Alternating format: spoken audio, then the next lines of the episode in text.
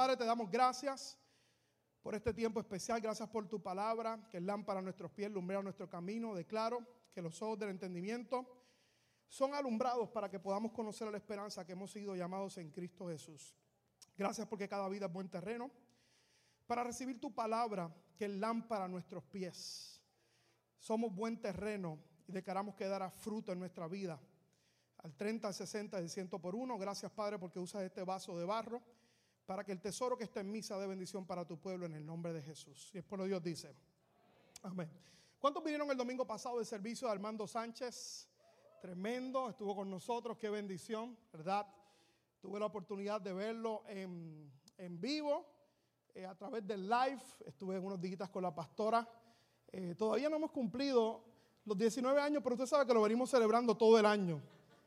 La gente dice, pastor, ya cumplí los 20. No, los 19. Lo que que estoy diciéndolo desde que comenzamos el año. Imagínense. Esa mujer es una bendición para mi vida. Ayer me cocinó mofongo con ribeyes. Bueno, pero los ribeyes lo hice yo. ¿Ah? Cristo viene. ah, sabe. bueno, pero estamos contentos, de verdad, agradecidos del Señor. Pero el domingo pasado el servicio extraordinario y Armando Sánchez compartió acerca del valor de esperar en Dios, el valor de la espera.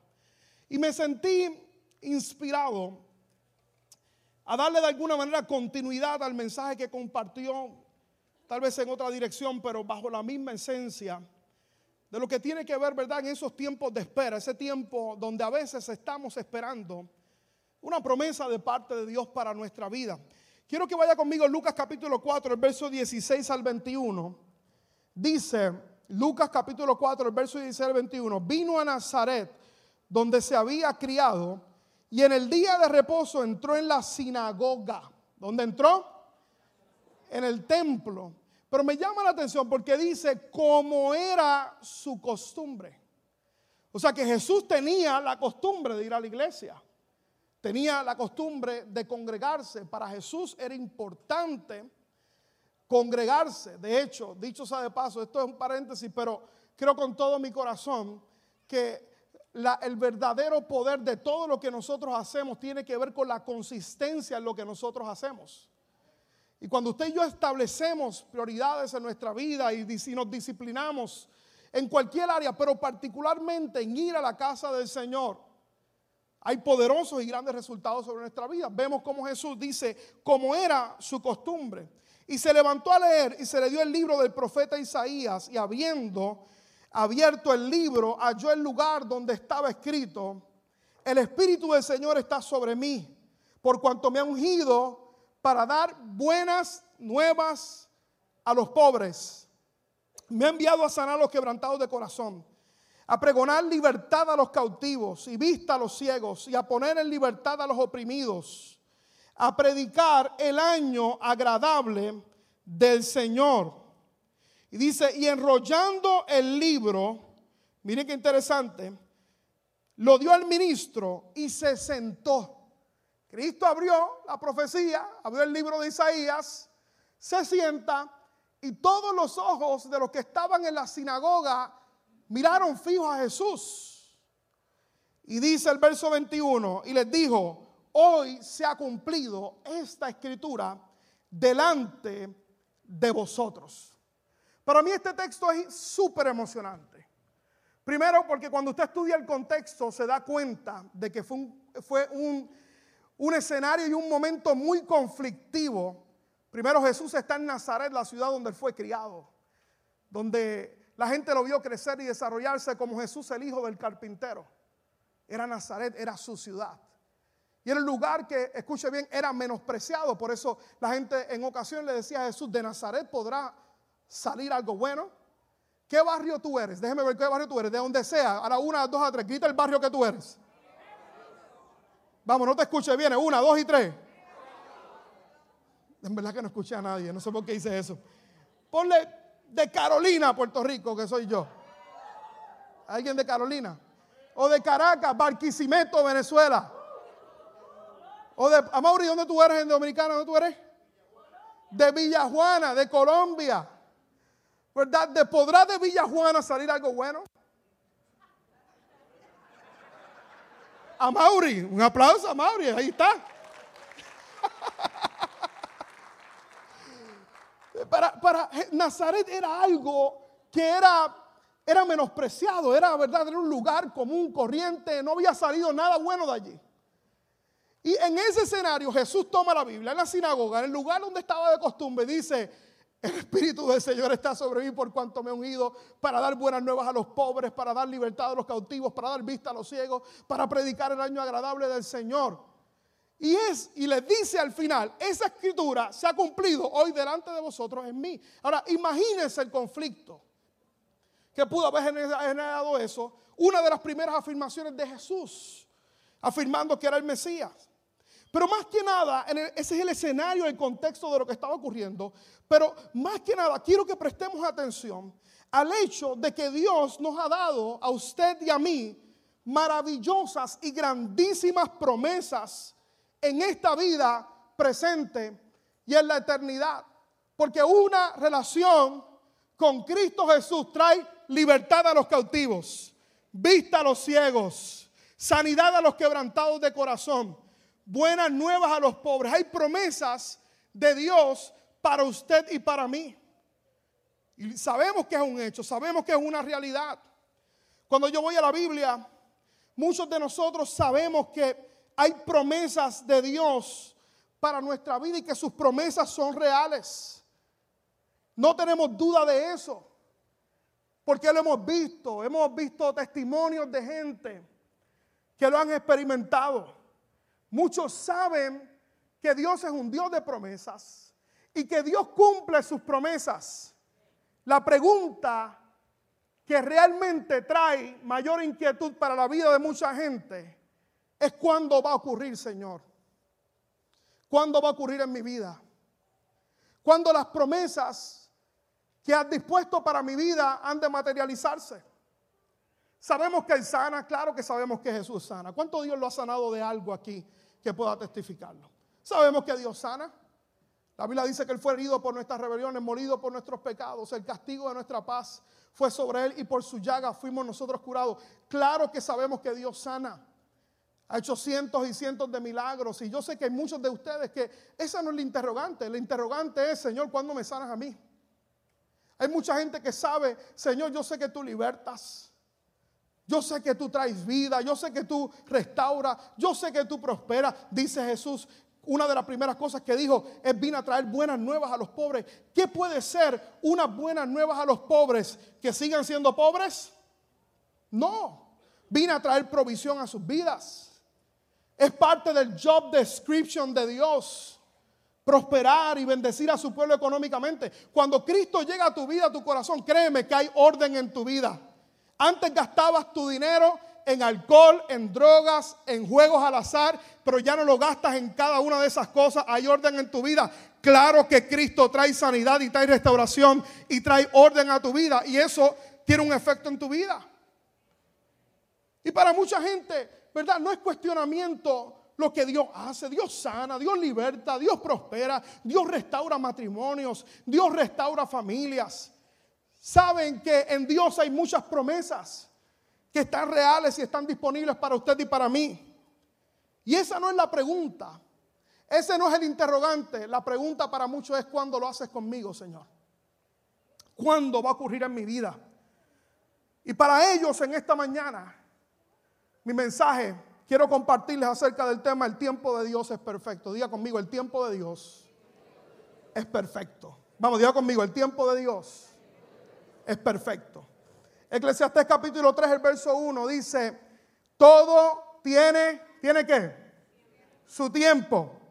Y todo lo que qué? Lo que tú quieres, tiene su hora.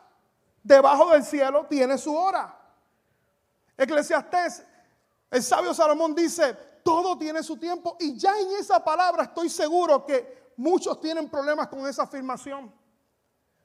Porque vivimos en una sociedad que todo lo quiere como rápido y lo quiere ahora. Vivimos en una sociedad microondas, fast food. No nos gusta esperar. Queremos todo rápido. Queremos las cosas ahora. No queremos esperar con las cosas en nuestra vida. Es el hombre que le dijo al Señor, Señor, dame paciencia. Pero le dijo, dámela ahora, Señor, dame la paciencia ahora. Porque no nos gusta esperar. Usted ve mi suegro, cada vez que salgo con mi suegro, siempre hablo de mi suegra, pero no hablo de mi suegro. Mi suegro es una bendición, mi suegra es, una bendición también. Salgo con mi suegro, no le gusta esperar a mi suegro. Va a las filas por ahí, se pone nervioso y empieza esto, no le gusta esperar. Y así nos pasa a todos nosotros. No nos gusta esperar. Todo lo que queremos de parte de Dios en nuestra vida lo queremos rápido, no nos gusta esperar, lo queremos ahora. En muchas ocasiones estamos esperando ese mensaje, esa predicación que resuelva todos mis problemas.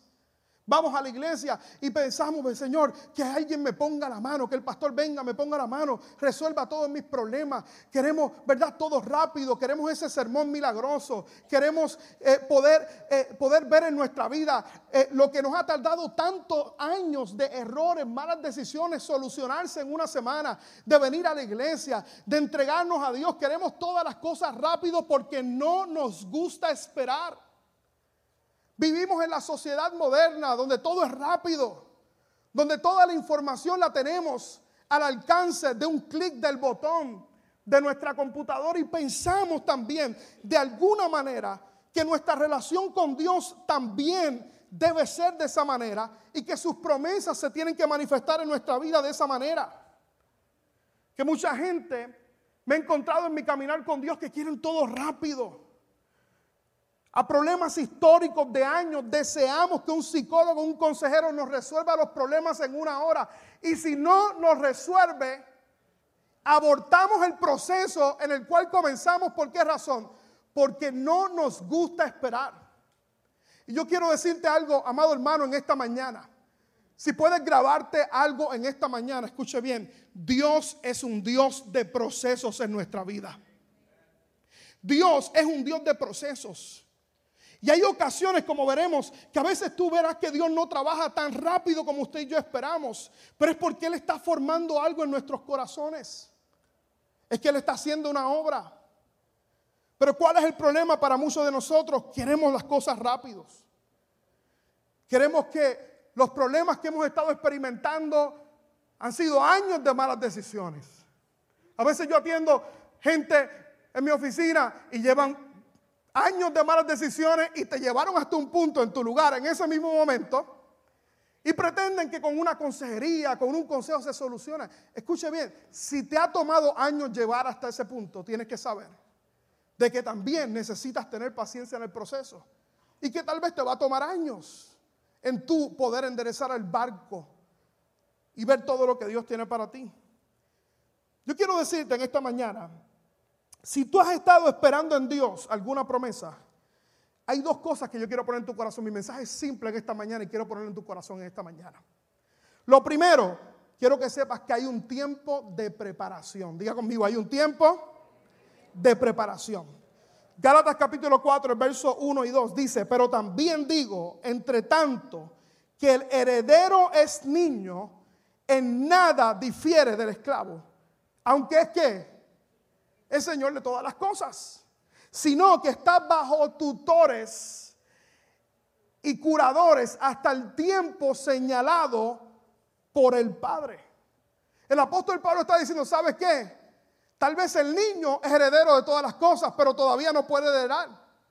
¿Por qué razón? Porque todavía no ha alcanzado la madurez suficiente para poder ver toda la herencia que tiene para él.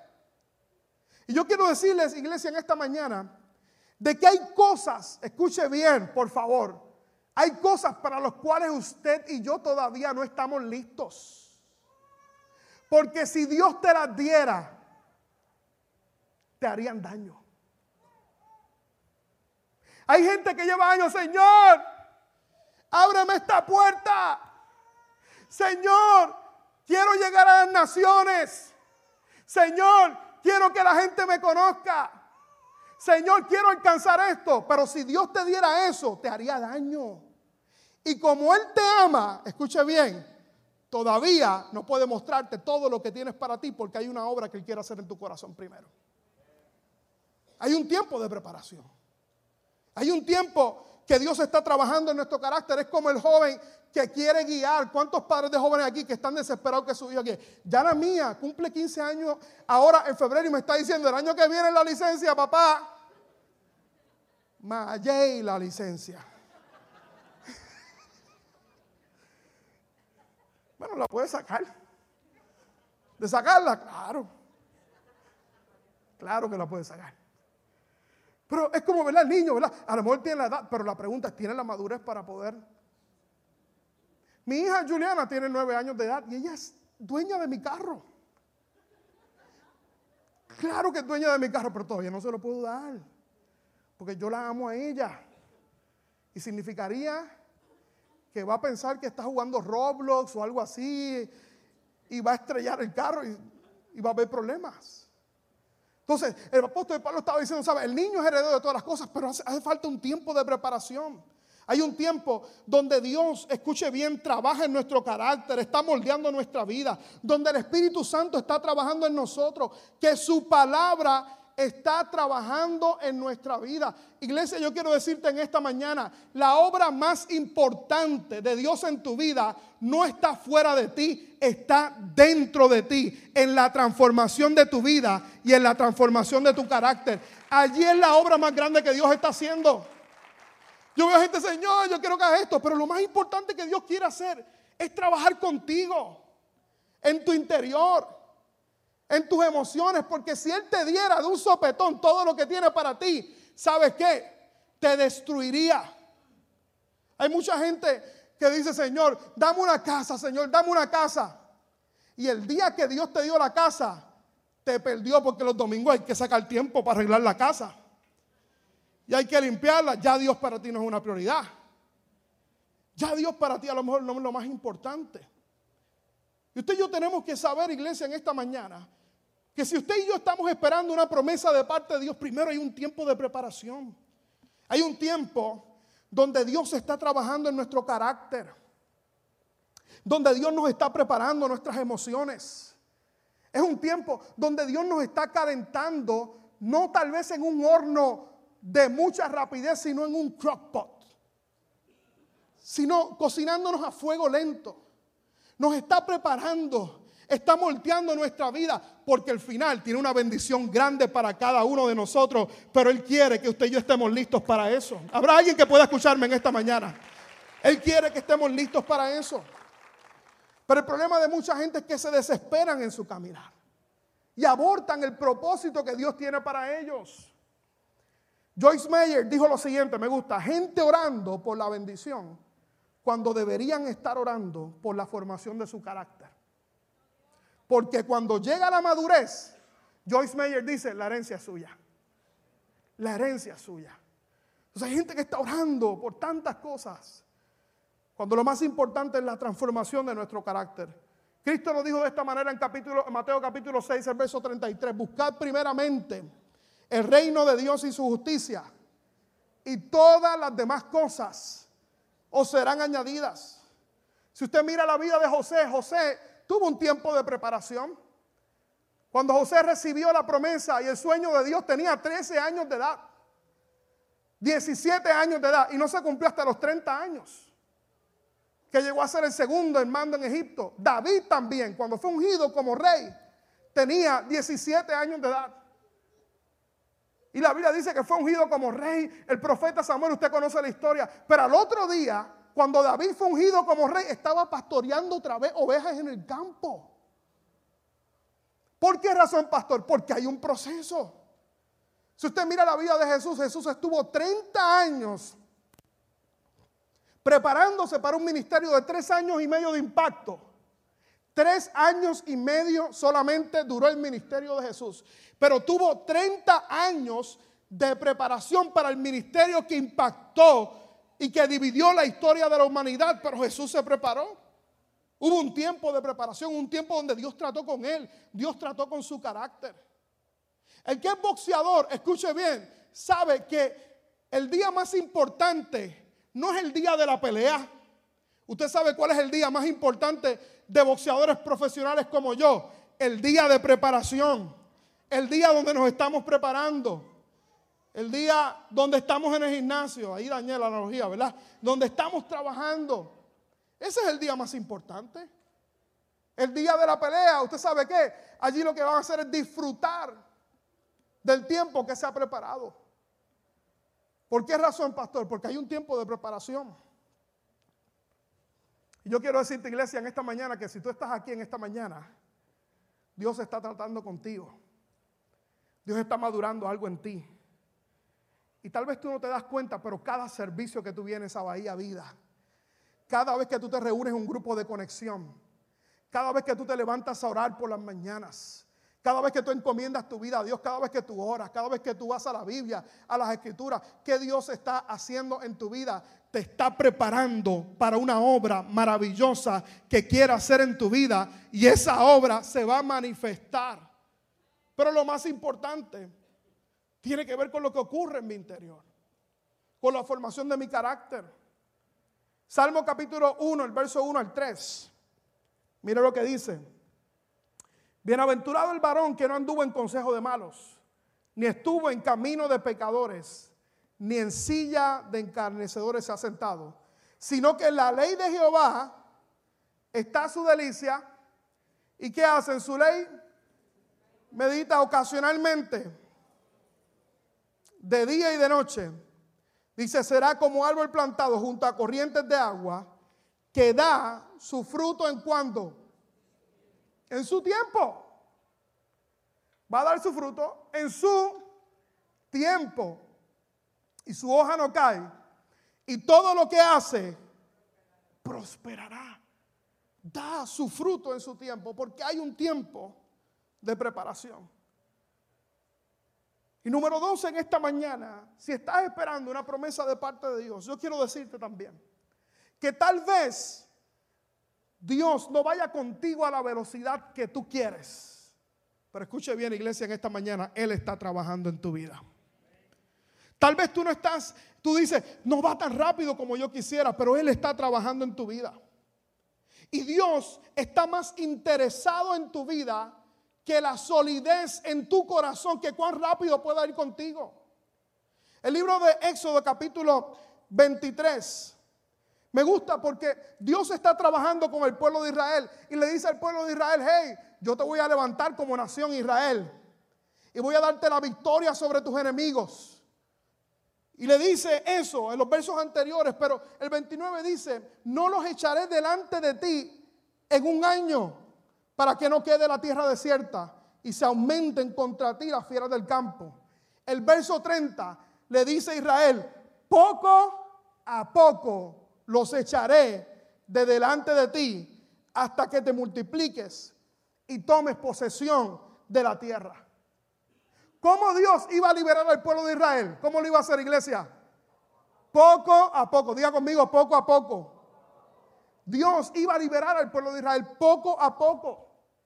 Entonces esto va en contra del pensamiento de mucha gente que dice, si Dios no me contesta rápido es que no es de Dios.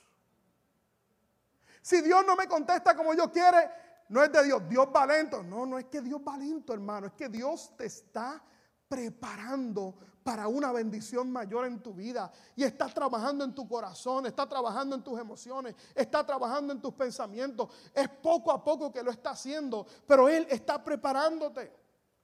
Dios lo va a hacer en mi vida poco a poco. Hay muchos problemas que tardaron años, escuche bien, años en formarse. Y esos problemas no se tardaron de la noche a la mañana en formarse. También quiero decirte en esta hora que no se solucionarán en tu vida de la noche a la mañana. ¿Cómo Dios lo va a solucionar? Poco a poco, con perseverancia, con consistencia en tu vida trabajando en tu vida, trabajando en tu corazón, trabajando en tus emociones, trabajando en tu carácter. Yo siempre recuerdo la historia cuando, ¿verdad?, era joven y yo creía que mi vida estaba perdida porque nunca había tenido una novia. Yo era, me sentía como el más desdichado. ¿Alguien ha escuchado la canción del gusanito? Nadie me quiere, todos me odian, me voy a comer. le quito la cabeza, me chupo lo de adentro. No puedo seguir cantándola porque la pastora me regaña. Y yo, yo decía, Señor, una novia. Yo quiero una novia. formamos un ministerio en nuestra iglesia que se llamaba Hammond Squad, que en otras palabras, solteros, el squad de los solteros. Y yo era el presidente de los de los de yo dije, Señor, dame una novia, dame una novia. Señor, tú no me estás escuchando, dame una novia. Mira, hermano, y me pegó una cosa fuerte. Pero ¿sabes qué? Descubrí que Dios quería que yo pasara un proceso en mi vida. Y ese tiempo de espera me hizo enamorarme de Jesús como nunca antes. Y aprender a ir a Dios por lo más importante, por la obra que Él quería hacer en mi vida, en mi corazón. Y sabes qué, la pastora llegó, ella se me declaró cuando tenía que pasar. Y si ella se hubiera, lo hubiera hecho antes, créame que yo no tenía la madurez suficiente para tener una maravillosa mujer como ella es para mi vida. Cuando llegó, llegó, pero estaba listo. Siempre yo cuento cuando estaba en Vega Baja, cuando fui pastor asociado allá. Yo estuve, luego de estar en nuestra iglesia durante muchos años, la iglesia de mi infancia, siendo profesor de instituto bíblico, la pastora cantando, predicando, liderando jóvenes. El Señor me llama a la iglesia Vega Baja, el área norte de Puerto Rico. Y cuando yo llego allí, hermano, ¿sabe qué? Yo pensaba, ah, llegó Josué, se van a abrir las puertas. Estuve dos años callado y en silencio. No tomé un micrófono para predicar. No, la pastora no tomó un micrófono para cantar. Viajábamos una hora de distancia, dos y tres veces en semana. Diciéndole, Señor, ¿qué está pasando?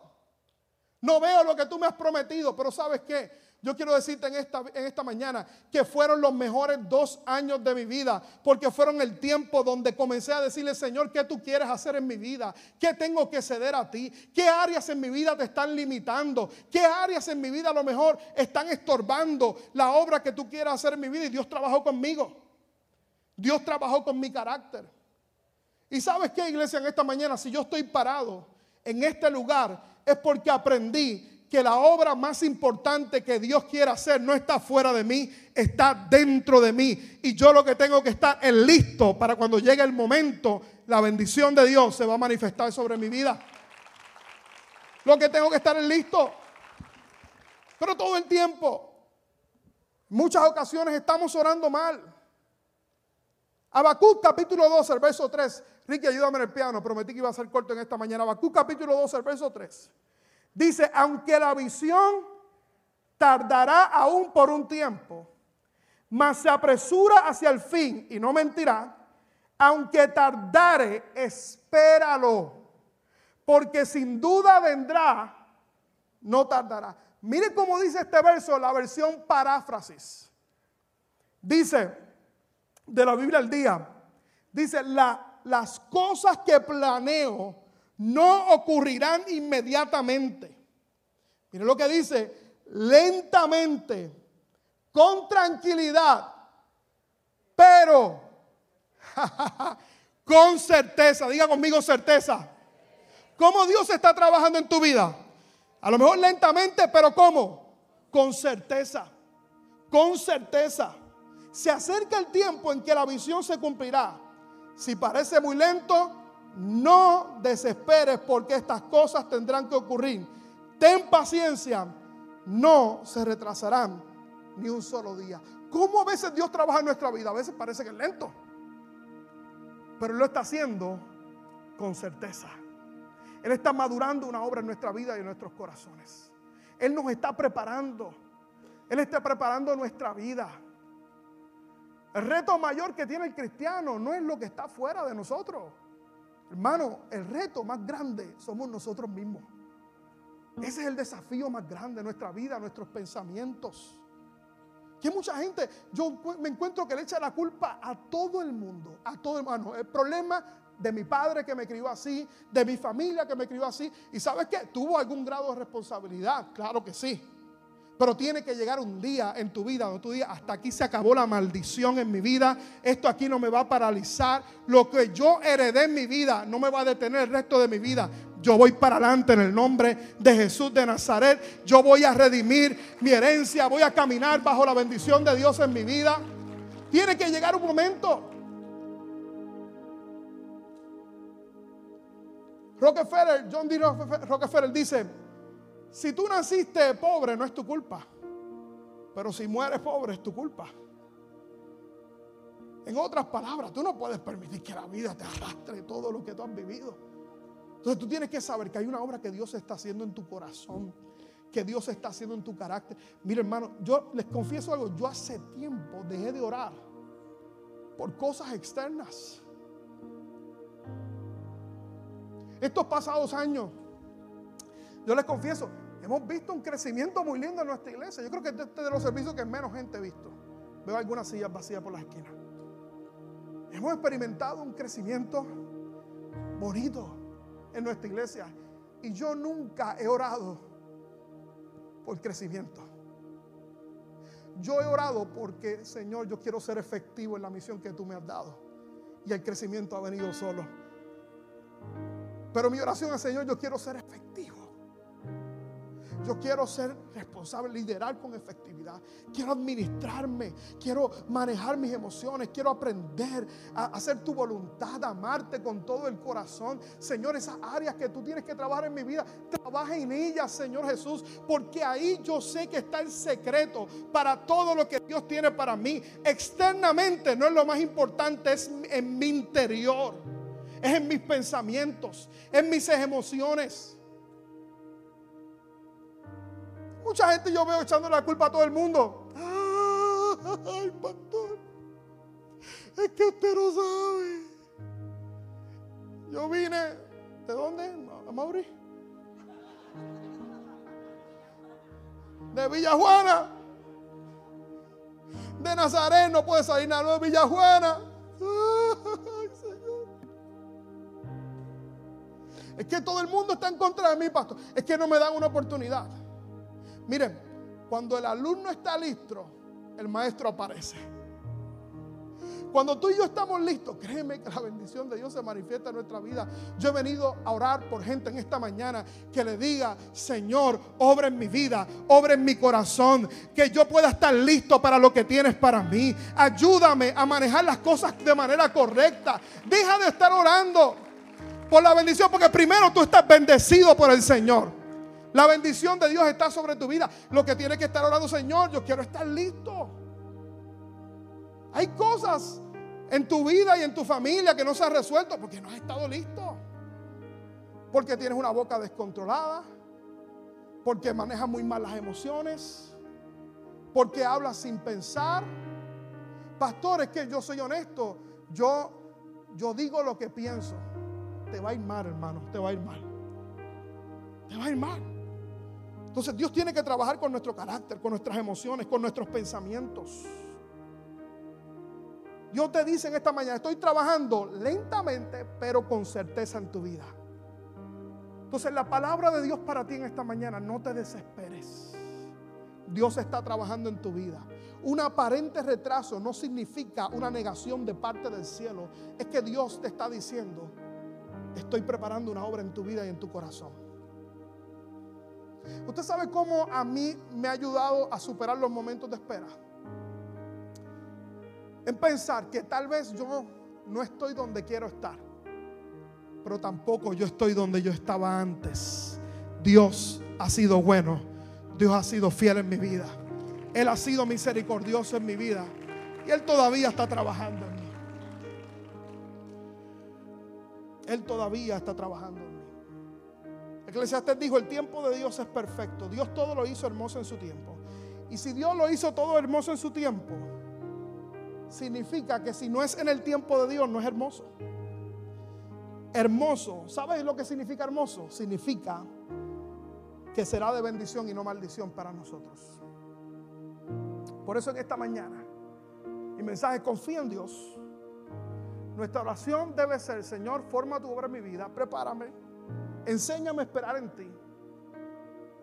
Y en el tiempo que tú quieras hacer lo que quieras hacer conmigo, mi oración es que yo esté listo, Señor. Que yo pueda estar listo. Salmo capítulo 40, el verso 1 dice, pacientemente esperé a Jehová